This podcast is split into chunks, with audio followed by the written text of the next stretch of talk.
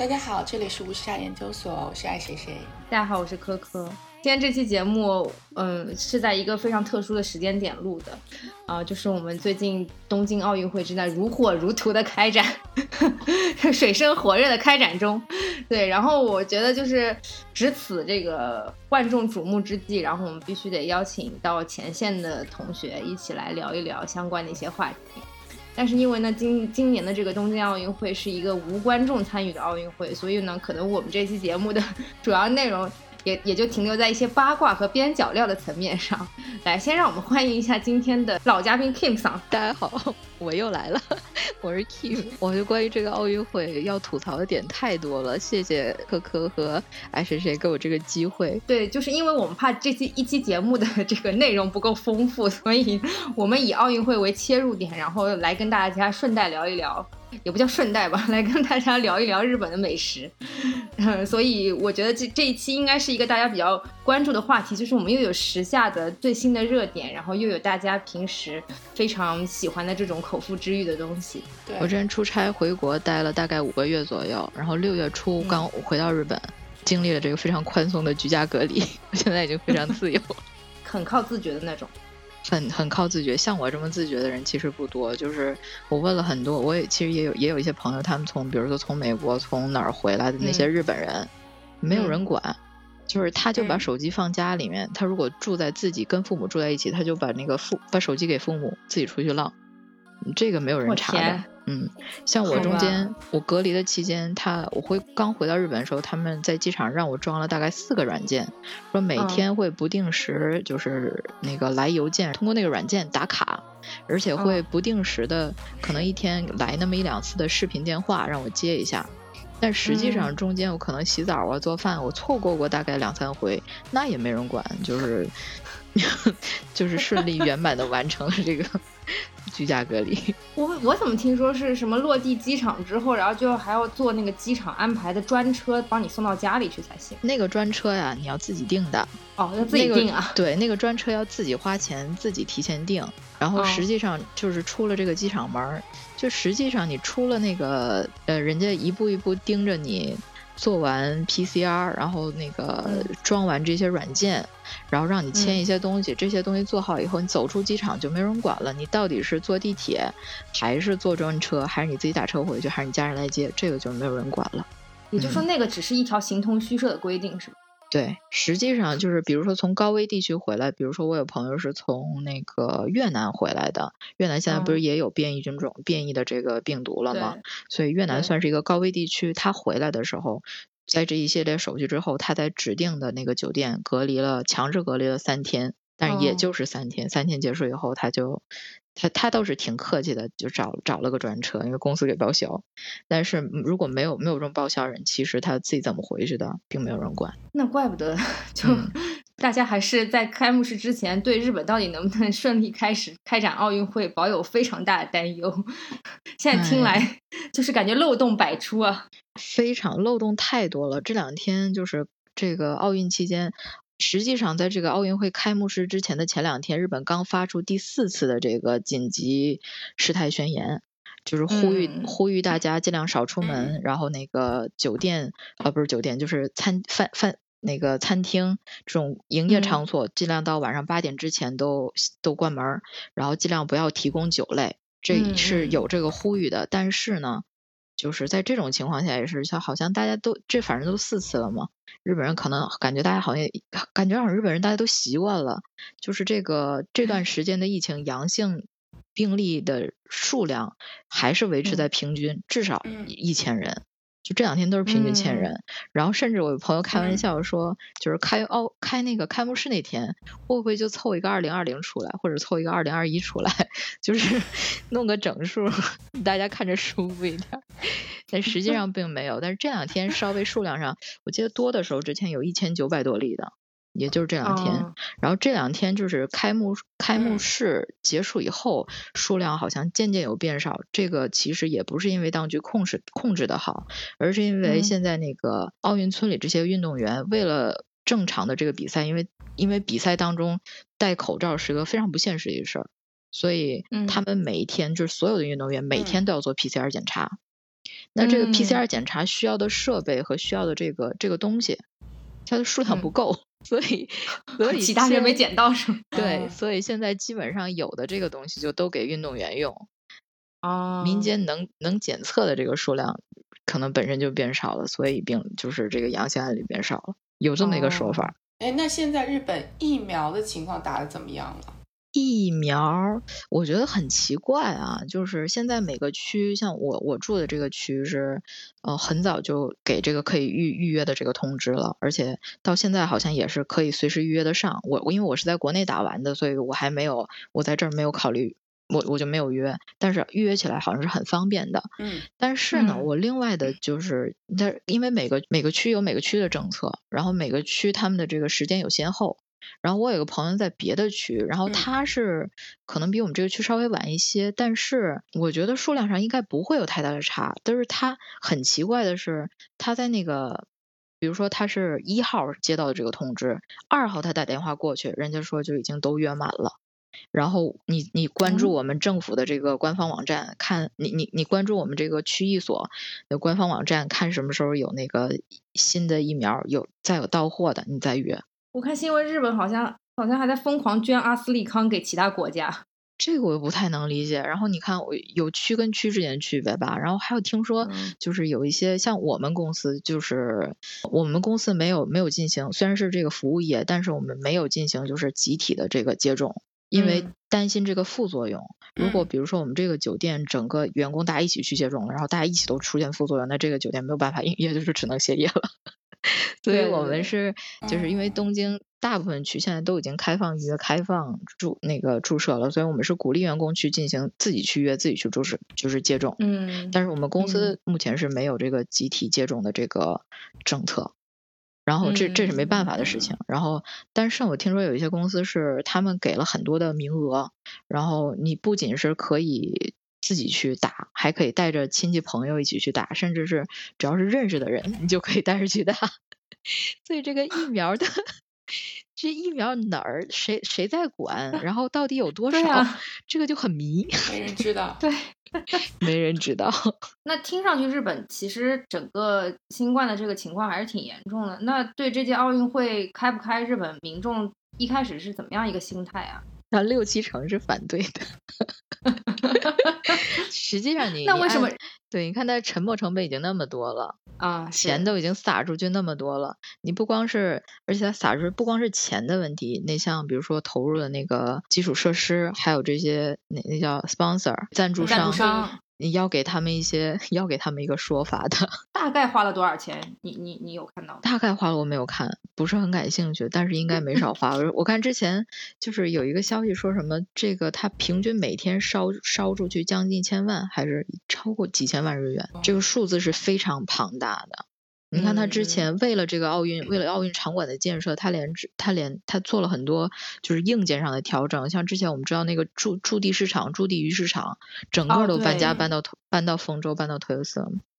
哦，是为了奥运会搬的是哦吧？对，哦，当时是我有听说驻地搬掉了。这个影响都是非哦常大的。你你突然就说不办了，你那这些人成跟跟谁要说法去？西方媒体他也有聊说，为什么日本就是不愿意再拖一年，然后他们就会说到，因为明年，嗯、北京我们要搞冬奥会嘛，有一部分原因也是日本觉得不能把这个抗疫之后成功展现自己这么一个首先亮相的机会让给中国，哦亮相的机会。对，就感觉在亚洲的你这个形象或者说地位可能会受到一定的打击。其实日本还是想要把握这个机会，要在冬奥会之前把奥运会办了。我觉得就是太过过度自信了。现在日本日本民众一开始六七成是反对这个赛事举行的，一方面是是你说按东京都就按，比如说呃放国内的，就算北京市、上海市，按他每天的这个病例算，如果用咱们的那个国内的健康码，它应该什么颜色呀？红的都发黑了吧？嗯，然后而而且看这个紧急事态宣言已经发了四次了，那个很多的小个体的经营店主，该停业的停业，该嗯。黄的黄，很多很多店主都拿不到这个抚恤金，拿不到这个经营补贴的，补贴的数啊。量非常的少，其嗯实九牛一毛根本填不上这些大窟窿。然后再有就是那个大家虽然说有有些人像我这样可以在在家里工作，但是我们实际上收入也受到很大的影响。整个国民经济受到这么大影响的状况下，啊，孩子们也都停业了，店里店那个人大家都不上班了，那个店也都该停的停，该关的关了。那这个时候你要大规模的带外国人进来，要办这么大一个就是这么多这么多人聚集到一起的赛事，那把我们这这段时间的这个努力，把我们这段时间的忍耐。我们这我们这段时间吃的苦受的委屈，这算什么呀？所以日本国民实际上对这个赛事本身是持很多的国民是持反对的态度。就连这个开幕式当天，咱们群里面不也有人直播吗？就是像那个什么冲绳大学，还有一些就是那个老年人，他们就在外面，这就是在场馆外面集结，那个示威，对抗抗议游行，就是要求这个赛事终止。人是这个态度，但是政府是另外一个态度，所以这个会，这个该办还是要办。感觉是为了交个作业。对，就真的就是交个作业，迅速交个作业。对，赶紧两分钟结束，就是这种感觉。那对，那我们来聊聊聊这个作业到底交的怎么样？对，因为其实呃，我我们反正我我是看完了全程，然后看完之后真的是一脸，然后 也感觉感觉这个这个晚上时间浪费了，浪费的样子。特别是看完两个节目之后，运动员就入场了，这个感觉超出了我的知识知知识涉猎范围。我想说，这个奥运会是可以办的这么短的吗？然后除此之外，还有很多看到新闻，包括我们群里，因为有朋友在前线，就是奥运代表团之中的一员嘛。哦，这个预告一下，之后等他回来之后，我们也可以再做一期节目，来具体谈一谈这个他当时在前线的一些所感所想。然后今天可能 Kim 桑这边更多的是跟我们讲一讲，作为日本民众的角度。怎么看待这件事情呢？就是日本民众怎么想，我不是特别清楚。但是 我在网上简单你怎么简单查了一下，还有我个人的想法，就是欧美的媒体对他的评价就是一片稀烂。我的感觉也觉得 他一片稀烂，但我的感觉是 他的一手好牌打的稀烂。你看他的立意，他在整个的这个奥运精神里面，他加了一个 together，就是我们同舟共济、共度难关。特别是在这个特殊的时期，他加一个这个新新的利益进去，实际上是非常棒、非常有展开空间的。嗯，但是他的展开方式是默哀。是，就是对，加了很多人你看不清，就搞得非常沉重，是个不人不鬼的什么东西，让人看不懂的东西进去。他把这个东西揉碎了，就撒在里面，你自己去品吧，谁去品这破玩意儿？嗯，但实际上利益是多好的一个利益，是。而且呢，你看，实际上后面的几个节目，就是呃，运动员就是运动员，咱们代表团团都入场之后的那几个节目，他请来的嘉宾，但实际上都是国宝级的，包括那个 A B 宗那个海老藏，包括在旁边弹琴的那个乌耶哈拉那个上元小姐，她是她也是日本国宝级的这个爵士乐手。但是你看他把他们两个放在一起，融合的又不好，搞得乱七八糟的，两个都显得很廉价。哎，我想问一下，就是一开始的时候，那个就是那个非常像献祭一样的那个表演形式，好像网上现在也没有一个确切的说法，就据说是什么日本非常曲高和寡的一种艺术表演形式，或者是某一种就是日本小众的一种文化。表达方式，我我不知道这个具体的解释应该是什么？是哪个节目？是就从身上抖面粉的那个吗？啊，对对对，那个我也没看懂。我的感觉它比较像是现代舞，然后是想表达一种就是哀悼，表达一种沉重，但是又要负重前负重前行的这么一个感觉。但是具体的这个具体的就是解说明啊什么的，我也没有找到。也就是可能不像国内的那个网站上说的那么玄乎。对，然后但是我看到，我感觉我看到那个 Instagram 上面，大家主要的那个论点都在，因为表演者是那个森山未来还是森山来未，就是这个男演员本身是非常多才多艺的，大家论点都在于哇，好帅啊！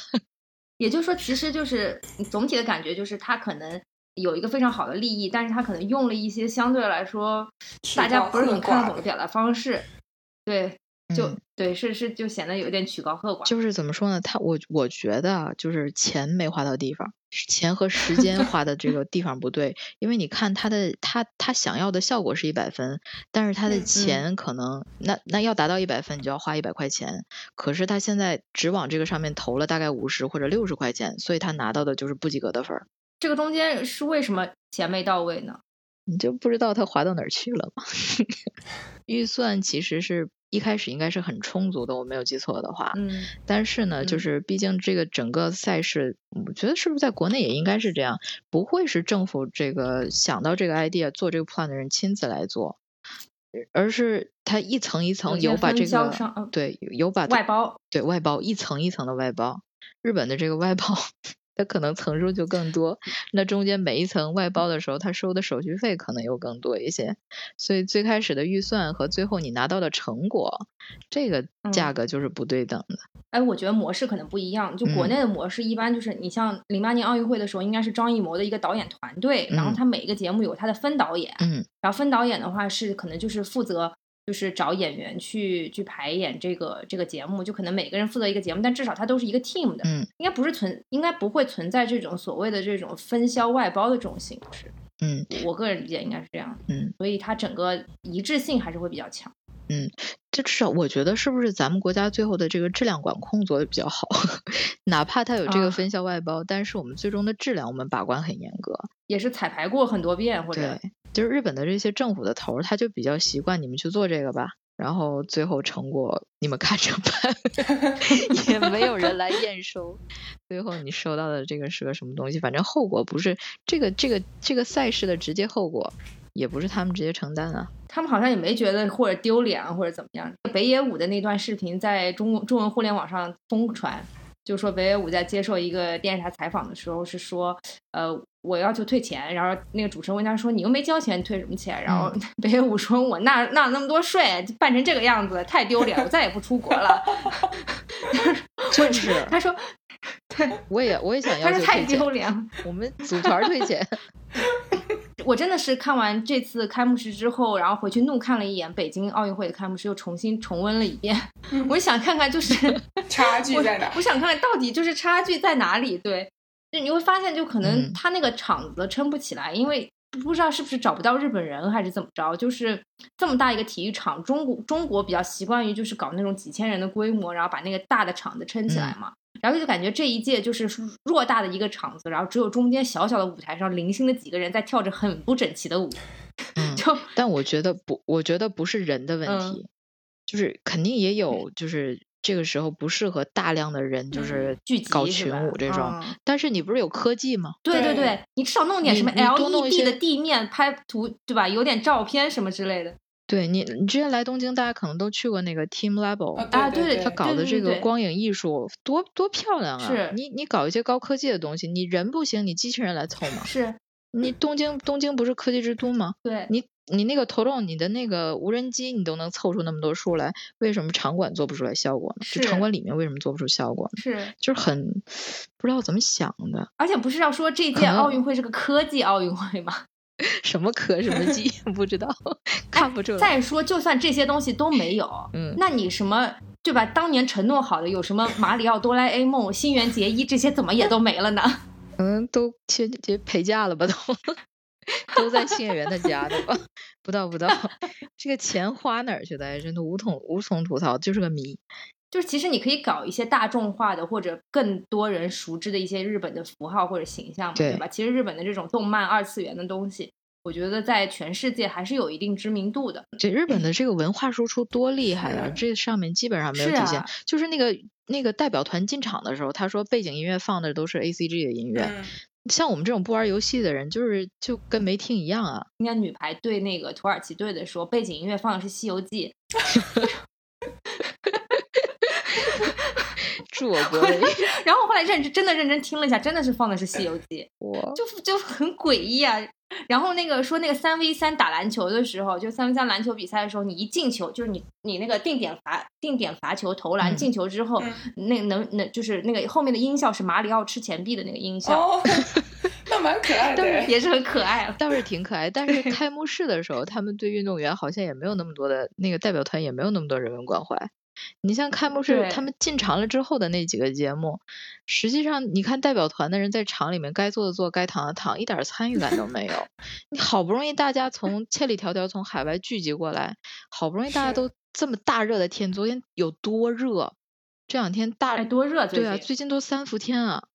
那么热的天，像哦咱们的代表团都是那个西装西装笔挺的，像德国穿的还行，嗯看着挺凉快的。他们裸上身的那看着挺凉快，咱们代表团多委屈啊！他大热天在在那个在在那个场馆里站着，对啊，还戴口罩，一点参与感都没有。嗯你像咱们就是日本媒体说，外国媒体日本媒体说，外国媒体对那个就是好评很高的那个那个节目，就是奥运会各个项目的 icon 的那个超级变变变。哦，超级变变变，嗯他日本媒体说，外国媒体对他，特别是中国媒体对他评价很高。因为没有其他可以评价了。对对对，而且这个节目，你如果到现场看，你如果站在旁边，我觉得是应该看不出来什么，不知道这几个人在忙什么的。对对对对对，他们就说现场运动员根本就不知道在干嘛，也只有电视机转播的观众看得出来他们是是在做什么。那你不如让这帮运动员就走个过场，然后回去凉快去呗。嗯人家第二天还有比赛呢。你知道中文互联网有有一个最大的槽点是在说什么？说那个最后的火炬手 是吉克隽逸变的。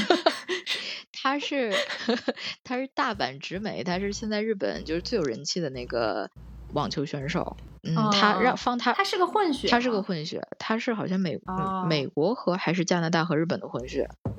他啊，对，是美哦美对，他是那个脏辫他是美日混血应该是。然后最后嗯放他上去呢，是为了体现这个文化多样性，体现这个日本的这个对文化的哦多国文化的包容。然后就说那个火炬塔那个打开那个灯，就是好像就是宜家的那种感觉，对对对对对。不是火火炬塔打开，但是火炬塔打开那个造型就宜家的那个灯。哎呀，就是这看这个比赛，看这不是比赛，看这开幕式就觉得他们这个外包中间这一层一层的手续费都没少收。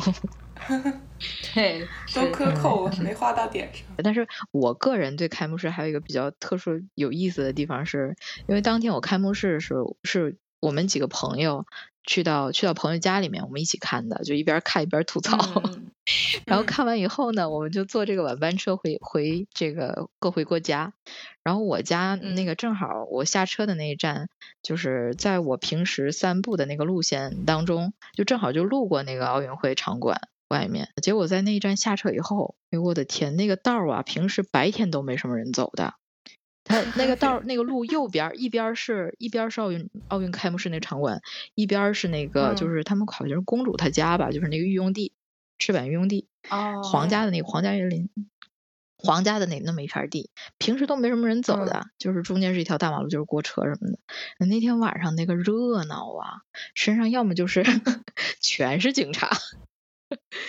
全是警察，就一水儿的那个警察制服，要么就是穿那个一身黑色的那种，就是 SP。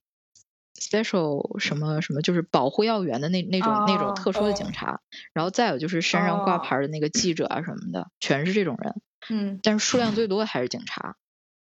我我当天那天嗯。就是夹在，就我前边有三十个警察，后面可能还有一堆三十几个警察，我是夹在一堆警察中间散过，就是走过那嗯。趟路的，就觉得自己特别重要。然后这个过程当中才觉得，我去，这个是真的是一场很重要的赛事。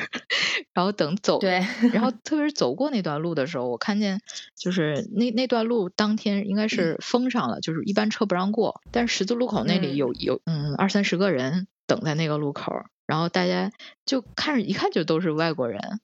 要么就是不也有中国人，怎么看着中国人？他虽然都是亚洲脸，就是拿小红旗儿啊，嗯要手里哦举着小红旗儿，要么包上插着几个小红旗儿，然后还有一些就是一看就是金发碧眼的这种外国友人，大家就等在那个路口。我就问了一次，你们这是等什么呢？我问了一个拿拿小红旗儿的小哥哥，然后他说我们是等那个奥运会代表团的那个车，这不仪式结束了吗？他们的那个嗯巴士会哦从这个路口过，可以摇旗儿跟他们打个打个招呼，给他们加加油什么的。然后我说哦哦，你说我说你在这儿等了很久吗？他说也不是，就是之前那个开幕式的时候，他们就一直在场馆外面。他说除了他以外，还有很多的中国人，大家没有人组织，就是不约而同的就来了。来感受一下这个氛围，哦。然后来看一看，氛围。对，来感受一下氛围，嗯。然后来来给这个来看一看我们的这个代表团，不管是不是真的能看到，就是一个是想把自己这个嗯给加油鼓劲儿的这个这个心情传递出去，然后一个呢是一个是想奥运会的参与感能找到这个自己国家的归属感，当时才觉得这个奥运会的意义是在这儿。就是，嗯，其实我我觉得不光是中国人，还有当时等在路口的一些其他的外国的朋友，对对对，像这种旅居在日本的这个外国人来说，嗯，这个奥运会的奥运会又又是一个特殊的意义。这个特殊时期，是像像体育精神，像那个这种这种国家归属感、国家荣誉感，对对。对，对我们这些人来说，又是一个精神上的支持，精神上的鼓励。我觉得有一个特，我我感受到了一个，就是从一个不同的新的角度能看这个奥运了。您正在收听的是无时差研究所。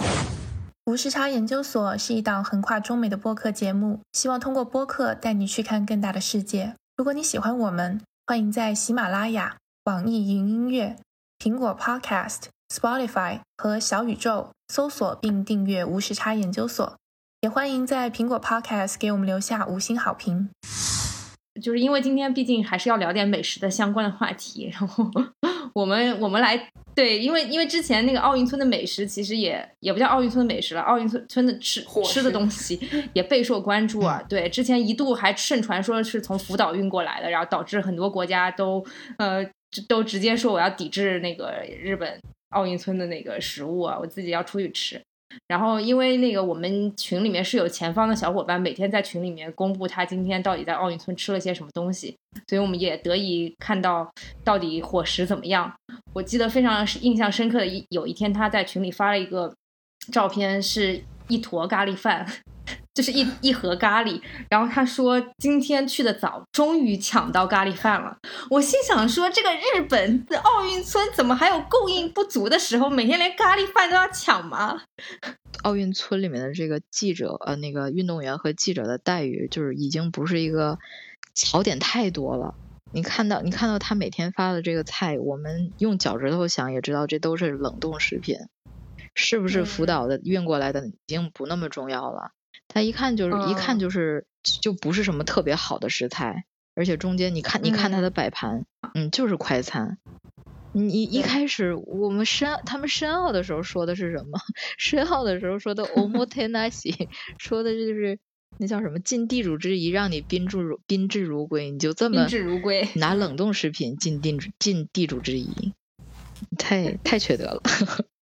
我们之前那个之前好像有人在群里面发了那个，说是奥运奥运村那个菜单有上面大概放了五个菜，又有什么素面啊什么的，那个是跟咱们群友发那个其实是不能说是不一样的东西吧，但这五个菜呢是比较特殊的。这五个菜是日本的家常菜，是那个这个奥组日本的这个奥组委从民间征集出来的菜谱，大家投票投出来就是那个日本的比较特点的夏季的家常料理。嗯，投出来的这五个菜，嗯，那这五个菜是既然是家常料理，肯定就是食材简单易得，那个整个这个 operation 这个做起来的流程又非常的简单，时间短出菜快，都是这种简单的菜，确实是很有特色。有有这个家常感，有日本的季节性。素面就是夏天的食材，就是夏天的菜嘛，就是都是凉凉的或者比较简单、比较比较清淡的。像我们看到那个那个里边应该还有那那叫关东煮，应该也在里面吧。我没我没记错的话，都是这种比较清淡，可能对身体负担比较少。其实就是就是日本家庭一般的日本家庭餐桌上夏天会出现的菜谱。这几个这这几个菜本身是很有，就是它它的是很有日本特色的。但是你看，按照按咱们群友发出来这个这个食物食物，嗯，网上还没有看到就是真的那个食物的照片，但是我可以想一下。又又是用那个纸的餐具来装，这个整个的用餐环境不知道是在房间里面用，还是在他提供的什么可能有隔断的地方，我觉得都不是，可能跟最初的预想可能都不太一样。对，嗯，是。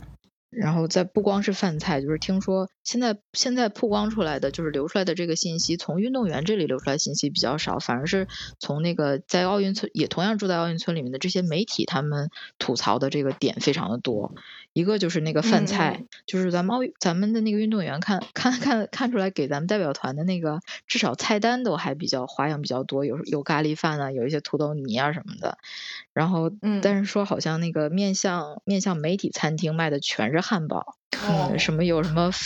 法法式汉堡，什么日式汉堡，就是名还有什么金牌汉堡，就是换了名儿，全是汉堡。但是他们都有几个共同的特色啊，共同特征就是面包都是冷的，肉的品质都非常的差，那个摆盘就像屎一样，就非常的烂。这是所有汉堡共同的特点。而且这个汉堡卖的其实并不便宜，它单品就一个汉堡好像卖到一千六百日元，麦当劳的一个普通的套餐可能这个价钱都能下来了。然后再有就是，除了吃的以外，就是奥运奥运村里面的这个纪念品卖的都很贵。嗯，现在奥运因因为这个疫情的关系，在奥运品听说，就我看到的这个这个新闻报道里面说，奥运村卖纪念品的地方也已经把那个从人力就是小窗口都已经撤掉，都换成那种自动贩卖机的形式。但是自动贩卖机里面卖的，就比如说水杯啊，就小的那种什么什么纪念刻字的那个牌子什么的，都比一般市价会卖的贵一些。另外，再有就是更特殊的，比如说特殊的招财猫，就是其是这个这上面有这个什么奥运奥运花样的这种招财猫，一只卖到一万六千日元。那是什么猫啊？它真能招财吗？它要招不来财，这一万六千日元我要让它退钱。但是但是就是这种天价的。虽然是天价，但是就对日本人来说，这个价格绝对不会有人买。嗯，但是毕竟是外国人，就是面向这个大家有一些游客心态嘛，听说卖的还挺好的。对，嗯，然后再有就是这个记者他们要往返各个会场，要要进行采访嘛，要取材。但是呢，往返各个会场的这个巴士非常小，坐不了几个人。你想，他们又有摄影又有记者，这个器材是有多少？一辆车根本坐不了几个人，那个车车的那个行就可能就很小，而且就是中间班次，它也好像也没有明确具体就隔多长时间一班。然后在这两天又都是三伏天，这个记者等的都要疯了。他们在这个在这个报道里面写个小报小标题，就叫“地狱巴士”。哎，就是这么多的槽点，就是日本就是这么尽地主之谊的时期是很特殊，但怎么说呢，就是给人感觉很遗憾。而且他们也有很长的一段时间去调整和做准备吧？对啊，大大家都很傻眼。不过刚刚说到那五个五个那个日本的那个家庭常见的那个食物，嗯，我刚刚找了一下，我感觉好像，嗯，除了关东煮之外。好像和我们平时经常吃的这种日本的食物还是有一点距离的。嗯，包括那个后面有两个是叫做毛豆泥奶冻和这个清爽桃子吐司。嗯，这个是比较日常的一个东西吗？嗯，这个不能算是日常，但是算是季节性的。就是很能体现出夏季季节性的一个，就是两两道菜吧。怎么讲？日本料理就是我们平常可能能接触到的，嗯，与其叫日本料理，这个我们可以之后细说。我们可以再开个节目说一下。就是我们在日本以外的地区吃到的，与其说是日本料理，我们更多的是日系料理，就是经过当地的改良的。因为日本料理本身是很注重就地取材，再有就是使用应季的食材，能体现季节感的这个味味道。然后，但是一般我们到海外，到了海外以后，可能受到这个就是食材呀，还有各种东西的限制，有的时候就是就地取材，体现这个日本料理来做这个日本料理，这个有时候就比较困难，所以就一般都会根据当地的实际情况做一些，比如说料理手法呀或者味道上面的这个改良。说回来，就这这两道菜，这个毛豆呢是。实际上，这一年四季就是家庭很常见的一个食材。毛豆实际上就是那个大豆的亲戚，然后它富含蛋白质，又很又补钙，然后各种那个什么，就是维生素啊、矿物质非常丰富。就是这个食材呢，是我们平时一年四季都能都能拿到的，但是是日本家庭餐桌上非常常见的一个食材。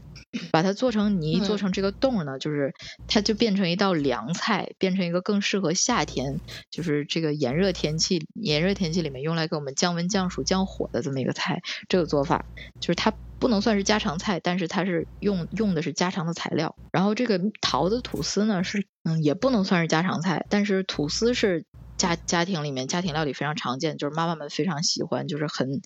不费事儿的一个东西，又很便宜。然后桃子呢是夏天的这个季节性的水果，所以所以就是用的是这道菜，又能体现出就是日本夏天的这个味道，就是嗯日日本基本上桃子都是本地产的，又很又很家常，然后又很那个能体现出日本本当地的味道，就是这么两道菜。对，其实本来应该这一届的这个奥运村的伙食应该是还挺值得让人期期待的，因为大家都觉得日料其实还是挺好吃的。我觉得而且日料在全世界的这个受欢迎程度和接受程度都还是挺高的。是但是好像实际展示出来却不是那么尽如人意，也看到网上那种炸的很丑的猪排。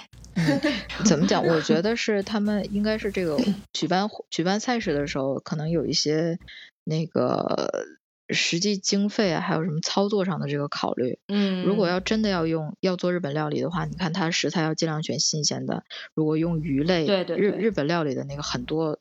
它要大大量的使用到鱼类，可是就嗯是鱼类、贝类这类过敏的人这么多，它没有办法一个一个去对应，而且它要这个新鲜性，包括那个桃子吐司，那个桃子放不了多久的。切好的那个桃子，嗯这个比如说我们今天这个今天早上运动员要用这个菜，那我要提前我要提前多长时间把这个东西准备出来？我要准备多少的量？那如果这个东西没有消耗掉，当天就要废弃掉，这个就是那那叫浪费。他们从这个运营的角度考虑，可能就是要尽量的节省经费，要要出嗯餐快，又要好，然后这个又要尽量在这个味道上或者在在这个程序上出错。出错的可能性要少，然后又要在那个原材料上面能尽量节省成本，那就是冷冻食品，然后再加上这种比较常见的洋那个常见的这种这叫什么薯条、汉堡这种西西洋式的料理，一大家已经普遍接受度比较高的这些东西。我觉得还是经费不够，因为就如果说你坐过那种游轮、坐过 cruise 的话，就你肯定都会嗯去过那些 buff、就是 buffet style 的，就自助式的餐点，然后他们就是都是一直在新鲜的，不断的在往上做。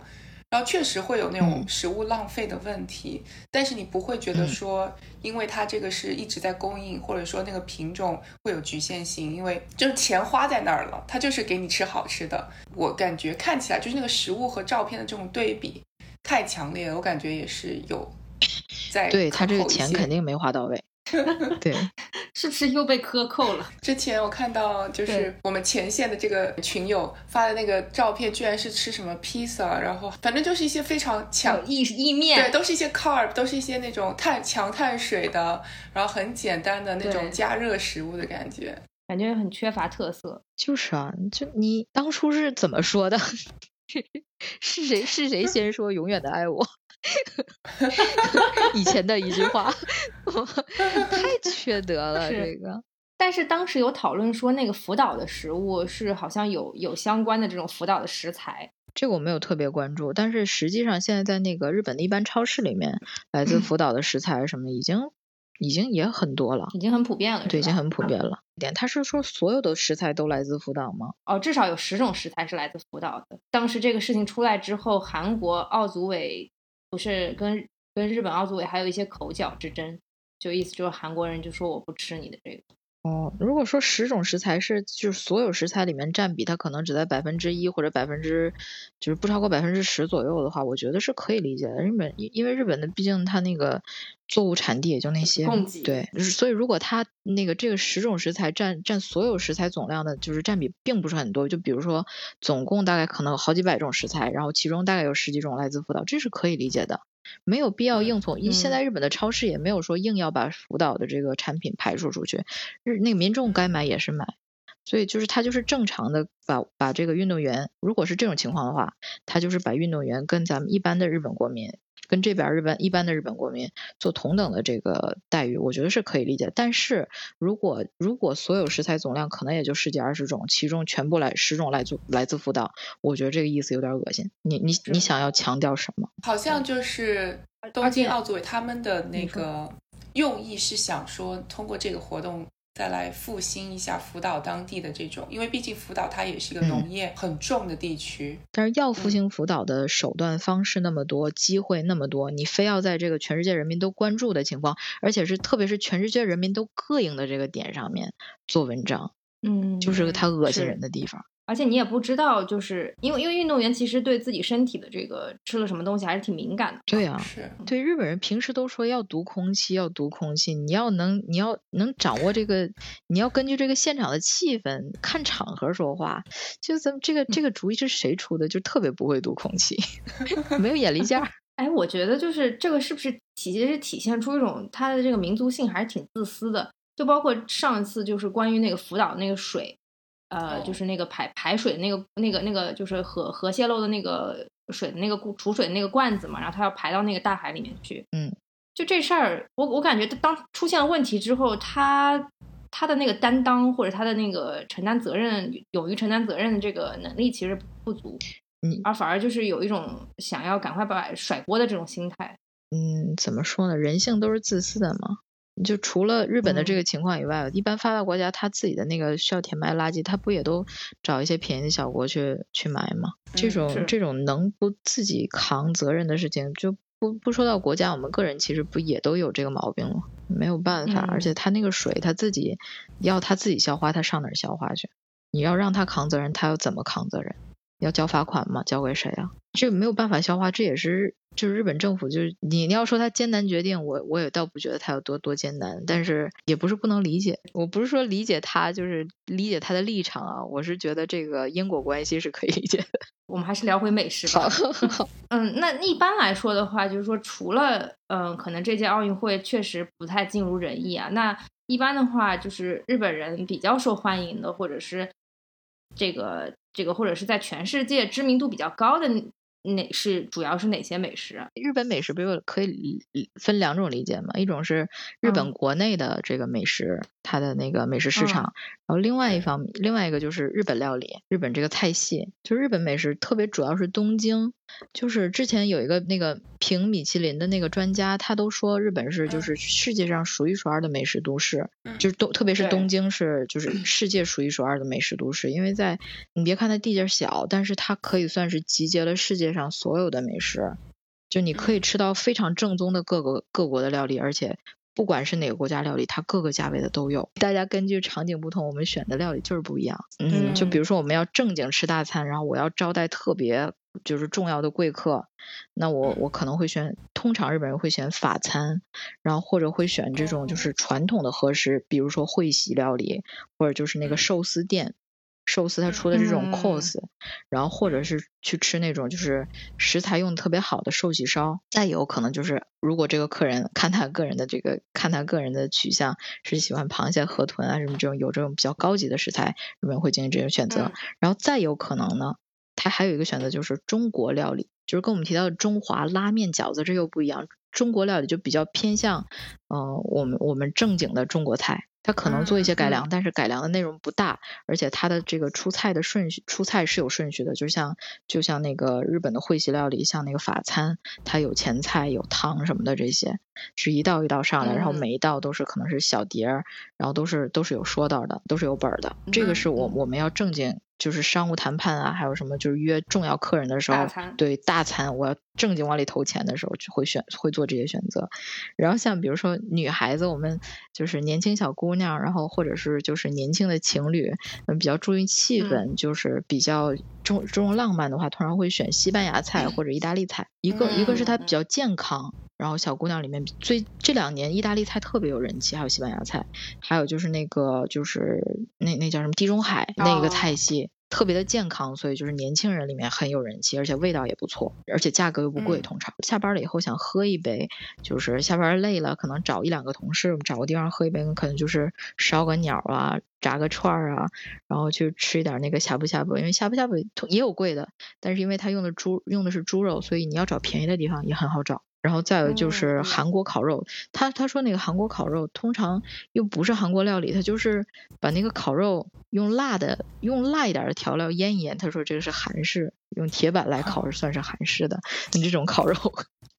也也可能比较多。再有就是那个一般，比如说我在家饿了，我可能想叫个 Uber，或者我下楼找个小饭店吃饭，这种时候日本人通常会选，比如说什么牛排汉。就是比较便宜的牛排啊，汉堡，然后再有就是那个什么拉面店，就我们提到的中华料理，什么拉面啊、饺子那一类的炒饭，这个算是中华料理。中华料理就不是我们就是中国人知道这个正正宗的中国料理，它是就是来可能在日本居住了好几代的中国人，就是根据当地的这个就是习惯啊、饮食味道什么改良了好多的，改良了。经过很大的、很大程度改良，这个叫中华料理。那这个中华料理在日本人的印象当中，特别我的印象当中，不算是特别高级的料理形式。哦，然后再有就是泰国菜这一类的东南亚菜，这些是就比较亲民、比较日常的，我们日常下馆子会想吃的这些菜。嗯在日本嗯东京主要是这么一个这么一个结构。食物的丰富度其实或者选择跟我差不多，我觉得我也会像刚刚 King 嫂说的这种方式去吃，就是包括请别人啊或者日常，听起来真的还是挺相像的。那具体我们来谈一谈，就可能就是日本美食本身啊，就是那种日常的日本美食。因为因为这一块儿的话，其实它的细分还是蛮多的嘛，就包括你刚刚说的那什么烧鸟啊，然后呃寿喜烧呀，然后那个呃拉面啊这些，其实在国内也都有各式各样的店嘛。然后我觉得大家其实平时也经常能够吃到。对这种的话，在日本的话，一般是什么？就是一一一般是大家吃的频率是会是怎么样的？还是这种也是大家平时都会在家里做的呢？这种东西突然没有办法在家里做，就比如说烧鸟，你通常要要要一个啊炉子，不管它下边 是发电的还是下边放炭的，你都要那么个炉子，而且它出的那个烟不是嗯你家里一般抽油烟机就能抽出去的，你你自己在家做 做一顿，那个味儿留好几天。嗯，哎，我有个问题，就是日本嗯。家里的那个厨房不是会有一个地方可以拉出来，然后有点像一个网一样，然后是可以好像是烤鱼还是烤嗯什么的？烤东西，啊，对，专门烤鱼，烤东西烤，东西，对，对，有一个小那个不能做烧鸟吗？哎，我没试过，但是应该做不了。烧那个烧鸟一般要用的是明火，嗯，因为你要做那个，要做那个 yaki，要要要出那个出一点焦的那个感觉，要掌握那哦。个火候，要用明火。嗯但是呢，一般就是那个那个空楼，就是那个炉子那儿一般带的，你刚刚提到那种那种网，一般是估计不是明火。我我之前看到我用过一次，好像以前，嗯，但是我看到里面是那个好像是就是类似于二极管之类发光的东西，对，是电热的。嗯，那拉面这种呢？拉面是非常日常的，就是像拉面啊、烧鸟这种，就街头的小店很多，你要自己在家，就是拉也不会在家做，对，不会太不会太会自己在家做，嗯又便宜，一碗拉面一碗拉面便宜地方可能也就五六百日元，你在家何必哦花那个时间？我还买个生面，我还自己去搭配菜，就是很简单易得又很便宜，这个就一般人就大家就选择在外面吃了。那一般在家会做的是什么这种日常的料理？日本就是日传统的日本这个料理做法里面，就包括日本的家常菜里面，实际上是没有炒这么一个料理手法的。所以一般的日本的家嗯庭料理煮的比较多，加一点儿那个，哦加一点儿料酒，加一点儿那个糖，加一点儿酱油，有点儿咸甜味儿的这个感觉的这种煮的菜比较多。然后就是像炒啊，就是炒青菜，还有炒，比如说像麻麻婆豆腐这种，咱们要掌握火候，又是又什么要往里面加很多香辛料的这种，通常来说，他们把嗯这个都放到中华料理里面。嗯，虽然有嗯有的人在家里面，反正这个做起来又简单，而且一般这个青菜炒一下味道又好。那个平时就是生的时候难以下咽的这些菜，你炒熟了以后，这个味道加了点儿盐，这个味道明显就不一样了。这些这其实在日本家庭里面还是很受欢迎的。但是呢，就是如果你你看那个公司里面，或者是就是学校里面带的便当里面，很少能看到这种炒的菜，因为卖卖相不是那么好。那自己在家里一般会做些什么？我看好像有人做那什么厚蛋烧之类的，好像也都相对来说比较简单，是吧？其实都不难，就看你想不想做呗。嗯嗯，跟我们就是一般自己咱们中国人自己在家做菜也是感觉差不多的那可不是，中国人在家里有大肘子啊、啊。对狮子头什么的，做的也可复杂了。对，但其实日本菜就是包括那个厚蛋烧啊什么，它实际上需要的工序也都不多。你在网上随便嗯找一个教程，看个两三分钟的，很很容易就上手。家里面比较比较难做的一个就是可能需要特殊的这个料理工具，比如说像烧鸟，然后比如说像那个韩式烤肉什么的，或者嗯需要比比较特殊的香辛料，比如说像咖喱啊，还有就是呃现在现在有现成的这个咖喱块儿了，但是有些人比较麻烦。嗯我之前有个朋友特别无聊，他就在家办公无聊，他就对他自己配，然后自己磨哦成粉，然后在家煮咖喱。或或者比如说像什么泰国菜，它用到香叶啊什么之类，就比较特殊的这个这种嗯香草类的东西，就日本人不会用嘛，那他就在外边点了。嗯，日本年轻一代自己在家里做饭的多吗？也不少，因为自己做的话省钱。但是现在很多怎么讲呢？就是因为大家也打工人哪有那么多时间啊？你又做个嗯菜，又又要洗菜，又要洗锅，然后又要把这个剩菜怎么打包、怎么收拾，实际上花不少，嗯花要花要花不少的时间。而且如果你真是非常自律的。像我现在开始健身了嘛，像我们这种自律的人，你要考虑你的这个，你你要考虑你自己的菜单，你你要进行的选择，要进行变变换搭配，可能要花更多的时间，要花更多的钱，你是不是有这个余力？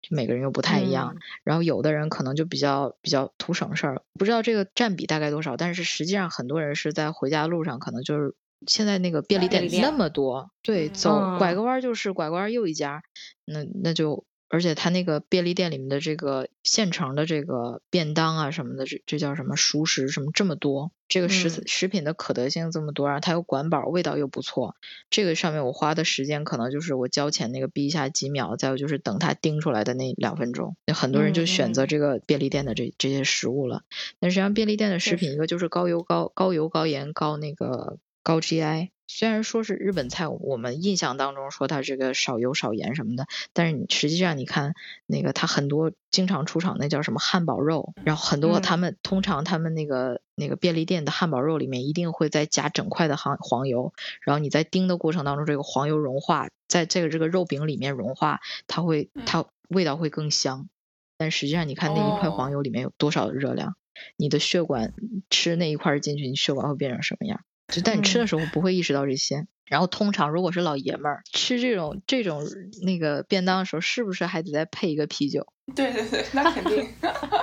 嗯，然后吃完以后，像我们这种就是青春少女，然后你吃完有的时候是不是会有罪恶感？你为了弥补这个罪恶感，那我吃快吃点甜点压压惊。有一些人呢，可能就是再加一杯青汁，或者是加一盒蔬菜汁，也当然也是便利店买的，肯定。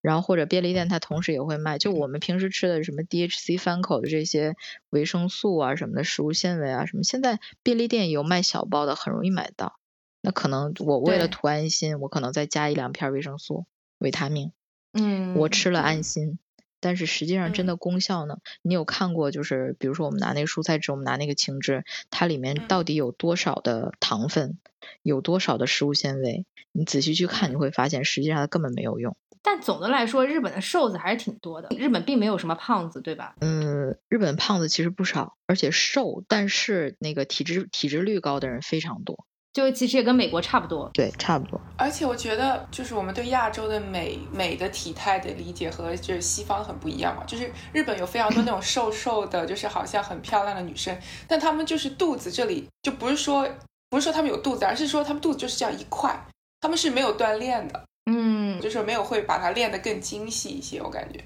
就是他，我可以想象他们的体脂率，就是肯定不是跟那种经常运动的人是还是不一样。就是怎么讲，日本人他不能说所有人吧，就是可能有一些人他追求的是那种二次元式的白幼瘦，就是你不能有一点肌肉，你整个胳膊的线条要细，然后要是两条平行的直线，不能有肌肉的线条。你就是要有那种弱不禁风，就是风吹摇来倒的那个骨头可能随时都要碎了的那种脆弱感。你走在那个新宿啊，或者是就是尤其歌舞歌舞伎町那附近，然后再有就是那个涩谷那附近，你经常能看到那个小姑娘的腿。我的天呐，他们他们要的不是肌肉，他们要的是那种少女甚至是幼女的这种脆弱感。这我们可以改天再讲，他这个病态的审美。哦 但是当然现在就是也有日本文化 受。欧美，特别是美国文化影响太深了，所以现在其实追求这种健康体型，就是的也很也很多。我对日本美食最有体会的时候，就是因为我没有去过日本嘛，但我在呃夏威夷待了一周一周多，因为那边是有非常多的日本人的，然后我就可能吃了非常多日餐以后，它其实有很多杂物，包括像刚刚 King Sam 提到，可能在蔬菜的这个平衡上面也非常的不均衡吧。就是我不知道日本当地人除了就是喝青汁这种解决方案以外，他们怎么样平衡他们的饮食结构呢？你要说饮食结构，就是就这个东日本的餐饮商本身来讲，就特别是按东京的餐饮市场，我刚刚提到的，它非常的全面，你想要什么基本上都有。但是也就是因为这样，所以就是这个选择，这个我们选择什么，我们这个个人的饮食结构其实受市场影响，其实并不很大，就是跟主要是跟个人有关系。如果是你是自律的人，有如果你又有钱又自律，那这样高蛋白低脂肪的选择非常多。像我们现在 Uber 可以叫的这种，就是纯鸡胸肉，它鸡胸肉和那个那花椰菜，它就主打哦这两样，然后它变着花样做。这种店现在非常多，然后专卖沙拉的店，专卖健康的那个汤的那种店非常的多，但是它可能又比较贵一些。就是嗯送运费啊，或者就是单价又比较贵一些。如果你又自律又有钱，那你的选择就很多。但是就是人性嘛，就是又懒又馋嘛。我们可能就，特别是像，特别是像，可能有些就是体力劳动者，我们累了，打工人累了一天，就是都想对自己好一点儿，对吧？嗯所以就是更多的人就选择那种高油、高盐、高高那高 GI 的这种食物，什么炸鸡啊、汉堡啊，这这些东西。然后，而且这种东西相对，因为它怎么讲，在它生产流程当中，它可以冷冻，可以再加热，然后可以通过嗯调味儿把它这个不新鲜的味道去掉，所以它的价格，它成本相对来说其实更低，而且它所以它那个最后市售的价格、示范的价格相对就更便宜。正好又对应了，就是打工人可能时间少、钱又少，然后又懒又馋。我不是说打工污蔑打工人，但是就是我们大部分人是这样的嘛。对，对所以我们通常就是累的情况下，比如说下班我顺手就买一个自己喜欢口味的便当，而不是去买一盒沙拉。对，就同样的食物放在我面前，高油高脂的，就看起来就是比较吸引人吧。对它这个卖相，就是让你感觉你就很有食欲嘛。人就咱们大脑就是会被这种东西，被这个热量、暗示热量这些东西吸引。你就菜，它草本身就没有什么吸引力。您正在收听的是无时差研究所。各位无时差研究所的听众朋友们，无时差研究所三周年周边终于在千呼万唤中使出来了。这次由无时差研究所设计天团为大家奉上社畜打工人大礼包。这次依然是佛系亏本卖货，购买随缘，希望以这种自嘲的方式，给大家繁忙的打工生活带来一丝慰藉。产品详情和购买链接，请见本期播客的详情页。欢迎大家多多支持，三周年周边限量三百份，让我们一起期待无时差研究所下一年再创辉煌。我说，最后我们想聊一个话题，就是其实我我们自己有非常大的感受，就是日日料其实在国内还是挺受欢迎的，然后特别是这两年，然后因为可能一定程度上它跟国内的这个。特别是亚洲的这亚亚洲系的这种饮食的习惯嘛，或者口味还是比较相近的。但是其实，在美国日料也是非常受欢迎的。嗯，这个倒是什么原因？我们今天也可以探讨一下。印象中就是当年很久以前，呃，日本的那个 hibachi 就是那种铁板烧，就是突然在美国就爆火了，然后大家都会愿意去体验，因为我感觉这种是西方没有感受过的这种就餐的方式吧，就他们就在你面前做，然后还会跟你有互动。就不知道大家有没有去体验过这种 hibachi，就是他做的时候还会跟你扔炒好的蔬菜，然后你要去用嘴巴接，就觉得特别好笑。有很多那种西装革履的，就是男士，然后就在那里用嘴巴接蔬菜。也可能美国跟日本的关系也比较好，然后就有很多日本人来了美国，然后开了各种各样的日式餐厅之后，然后美国人对这种东方的饮食也非常愿意去尝试，就逐渐。就有这么一个氛围，而且日餐也普遍是比较贵的，就可能从食材，包括这种料理的手法方面，当然现在也有一些 everyday，就是你每天都可以吃的，但是它的形象还是比较好的，比较高端的。那大家就会觉得说，那如果我要请朋友，那可能就会尝试日餐，然后就这样慢慢就走红了。包括寿司，美国人特别喜欢吃寿司，在美国就你开任何那种高端的寿司餐厅，基本都是越贵越难订。对，就我对我来说也是一个很神奇的这么一个现象吧，因为感觉和他们这种饮食结构是很差别很大。对，日本人移民到美国，还有就是美日关系非常紧密，这个不是一两天的事儿，就是历史非常悠久。它的这个日本日本料理在美国的这个 boom，这个这个大热，实际上嗯是、这个事儿，其实我也是小道消息听来的，就是呃有一个说法，就是好莱坞那边有一家特别有名的日本料理。它本身，它因为在比如在山庄那附近，所以它本身价位又非常高，所以而且嗯有有几个明星，像什么安吉丽娜·朱莉还是谁，对，经常去。然后因为啊这几个这些明星经常去，所以这个 paparazzi 这个小道小报记者，他们就经嗯常会在这个饭店蹲点儿。然后因为嗯在这个饭店蹲，在这个来这个这个小道记者经常会在这蹲点儿，所以给这些想要出名的明星名媛，他们想要上镜，那就要来这个地方。然后这个嗯店。本身不知不觉，在日本是这样，我们在报那个八卦的时候，他会把这个店名什么的，因为有隐私权呐，什么涉及到什么商标权，他会把这个去掉。但是在美国的这个八卦杂志上面，他会把店名把这个在哪里写的非常清楚。所以这个店，这个这个店店名也非常的日式，我就不说名了，有个打广告的感觉，就是这个店名就就开始在各种八卦杂志上频繁的曝光。他这个在这个读者甚至在大众的心目当中，就把这个日就把这个店，甚至是这个日式料理、日本料理，美国人所谓的这个日本料理，把这些这个印象跟 celebrity、跟这个明星名媛、跟有钱人做了直接的联系，他就相当于打了一个广告，就起到了这个广告效应。就是因为这因为这么一个现象，就是带火了一批日料店。我是听说有这么一种说法。你这样一说，我就想到，因为日本不是有一档那个做饭的 show 叫 Iron Chef 吗？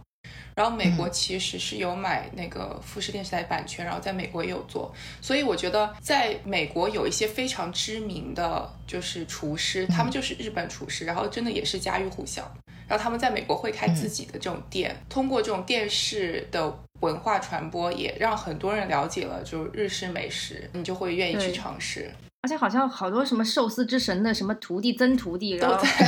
大大大徒弟，在在美国都开了无数个餐厅。嗯，可能这个名头也比较响吧。对对对，也也跟这个有关系，就是它算是日本文化输出的一个部分嘛。你日本是这个寿司确实是非常能代表，因为这个寿司这个做法确实在其他国家没有，就日本有。但是我们要，它虽然说是什么。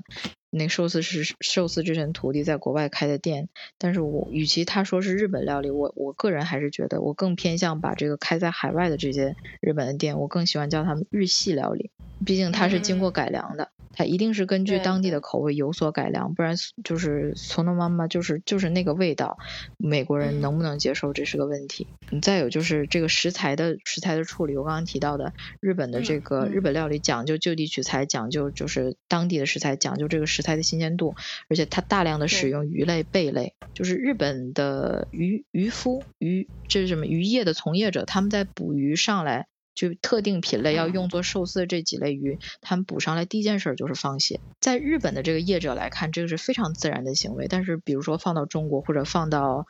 嗯加拿大，放着放到或者是放到美国，这个业者的行为就是补上来就冷冻，直接冷冻不放血。在冷冻的这个过程过程当中，或者在运输的过程当中，它在这个化开了以后，这个血会渗到这个鱼肉当中。渗到这个鱼鱼肉里面，一个是它变色，一个是它会会会腥，会那个腐烂，就多少会有发酵。这个就是这种进了血的肉是不能用来做做沙西米，不能不能用来做刺身，不能用来做寿司的。嗯，所以这也就是为什么在中国，就是在国内，好像有一些鱼吧，有一些鱼就是按照咱们那个可能捕鱼的方法也不太一样，有的是当场放血，有的是它就不放。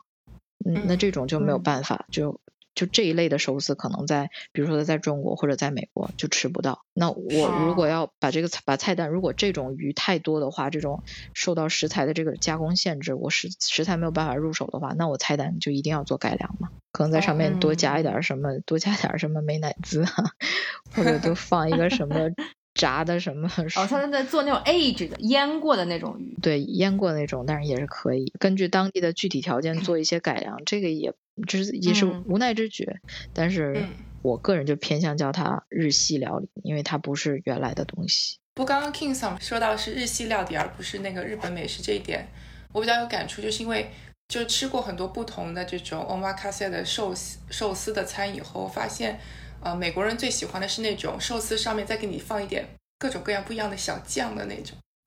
就是它不会是一个原味的那种寿司，他们就喜欢有一点不一样的口感。呃，因为我最近又去吃了那个纳卡萨瓦，然后纳卡萨瓦就他是二徒弟嘛，是寿司之神的二徒弟。然后他们家的寿司的特点就是那个鱼就是鱼的味道，他不给你放什么乱七八糟的东西，给你刷一点酱油，你吃到最后，然后他们就会觉得说这个。好吧，就是没有什么味道嘛，就是这种感觉。但是我觉得可能这就是日本，就是如果传统的这种寿司比较注重就是你的原味，你食材本身和这种西方比较喜欢不一样口感的，还是有，也不说冲突吧，就是有这种偏好上的不一样。对，就是实际上在日本也是，就是寿司它有转的有不转的嘛。然后那个价钱，你要什么样的价钱的都有。它贵，它这个贵和贱差在哪儿？不光是这个店的地段，不光是这个师傅的这个经历，他的名气，实际上很很多一部分就是一分钱一分货的食材。你越好的食材，它的味道这个鲜度，你比如说海胆，海胆就是放久了，它真的是会臭掉，这个味道是会降很多。新鲜的海胆就真的和牛奶一样，它是有甜味儿的。是，然后这个而且。根据产地不一样，它可能再多一些什么海草的味道啊，或者再多一些什么，可能有点咸味儿、花香味道什么，就是像红酒产地一样，就是好，就是好的食材，它有它自己独特的个性，它要让这个食材各自发挥出它本身的那个感觉，它有多少就发挥多少，靠这个师傅的手艺把它们搭配，就是写成。就就就比如说，他们都是各自的各个不同的音符，然后这个师傅特别牛逼，他就把这些音符能能拼凑组合起来，写成一个特别好的歌。一个是要要用好的食材，一个是看这个师傅。我上次吃了一个全号称全世界第二的海胆，真的巨好吃。他就是给了一个小小的碗，然后里面放了一点点饭，然后给我蒯了一勺那个海胆。可能隔了一个礼拜又去吃别的一家餐厅，然后也是有海胆的。就觉得天壤之别，我觉得以后都没有办法再正视普通海胆了。刚刚说了那么多，一方面这个它有这个史历史原因的机缘巧合嘛，它就是成名了嘛。但我觉得是不是从这个这个食物的接受程度上来说，就是它其实相对来说还是比较清淡的，它那个口味。所以其实我我是觉得它的普适性会比较广一点，它没有所谓的那种很冲的那种味道，就是它。其实相对来说还是比较的温和的。对，就你说有一些可能地区的那种料理，你比方说四川的可能特别特别辣，那有些人就吃不了。对，或者是像有一些东南亚其他国家的，它有一些特殊的食材，什么香茅、鱼露之类的，那可能对有些人来说它就是强刺激性的，那他也也不太能够接受。但我想，我我在想说，可能日本料理相对来说还是比较温和的。日本本身是不太产香辛料的一个地方，一般日本料理会用到的几种调味料也比较有局限性，大概也就四五种左右，就是糖、盐、糖，嗯，呃，料酒、酱油、酱油、味增，大概就这五种。嗯嗯，就它用到的东西不多，而且它本身。不产香辛料这个地方，它用的那个香辛料，比如说咱们中国会把花椒晒干磨碎，然后比如说我们会把那个辣椒做成辣椒粉，做成辣椒酱，我们会把它放跟醋都兑在一起做泡菜，嗯，这种，然后把把甚至把泡菜作为一种调味料，这个在日本是没有的，他们可能就是把这种比较基础的。就是在日本历史上，他们自己做出来的这个调味料，基本上就这五种，把这种五把这五种反复的，就是各种排列组合做出来，做出来味道，所以它不会有太刺激的那个什么。但是你要说它真的不产香辛料吗？倒也不是完全不产，因为它至少以前从唐朝的时候是从是从中国引进过那个辣椒，然后而且它本身也是产紫苏，还有这些是有这些香味儿比较强烈的那个食用的植物的，但是呢。他比较习惯把把它当做一种蔬，把它当做一种蔬菜用来调味儿，就是在料理的过程当中体现这个蔬菜的本身的香味儿，而不是通过再次的加工让它这个香味儿更突出，或者把它就是整个的改造成一种调味料。日本人，我我觉得我认识到的这个日本的这个料理的历史当中，他是没有这个意识的。就是说到这种香辛料，其实印度菜在美国和在英国都是非常火的，他们也能够接受，就是把各种香辛料一锅乱炖的这种，就是他们能够接受的各种各样不一样的食物。它那个你不觉得咖喱它的刺激很全面？它这里面加了各种各样的香辛料，有的是冲鼻子去的，有的是冲喉咙去的，有的是就体现在舌头上的，有的甚至还有点辣眼睛。就是它给你的就是整个五官给你的这个口腔，甚至是就整个食道的刺激是非常全面的，就是一个特别爽的感觉，让你特别开心。今天非常感谢 King 再次光临无沙研究所，然后聊得很开心。我们从吐槽日本奥运会开幕式一直聊到日本。呃，这个各地的也不是日本各地啊，就日本各式各样的这种美食，然后包括日本美食在中中美的一些受欢迎的程度，然后也分析了相关的一些原因。我觉得就是这个期节目的内容还是很丰富的，因为奥运会还在进行当中，吐槽可以不断，然后也欢迎大家有机会这个关注无沙研究所的相关的这个频道，包括我们的这个听众群和我们的微博，然后也可以跟我们做相关的互动。然后包括你有什么记忆比较深刻的相关的记记忆比较深刻的日本料理，或者你比较推荐的日本的餐厅，啊，都可以跟我们做互动，然后也可以把你的想法留在本期节目的下方。其实回头看日本办个奥运会也不容易，咱们就挑好的地方看吧，然后就少吃多动，就认真吃饭，多运动，增强免疫力，保持好心情。我们同舟共济，一起共度难关。对，然后明明年明年冬奥会见，真的，明年冬奥会见。是，那就先这样啦，谢谢大家，谢谢谢，谢谢 King 桑，谢谢，拜拜，拜拜。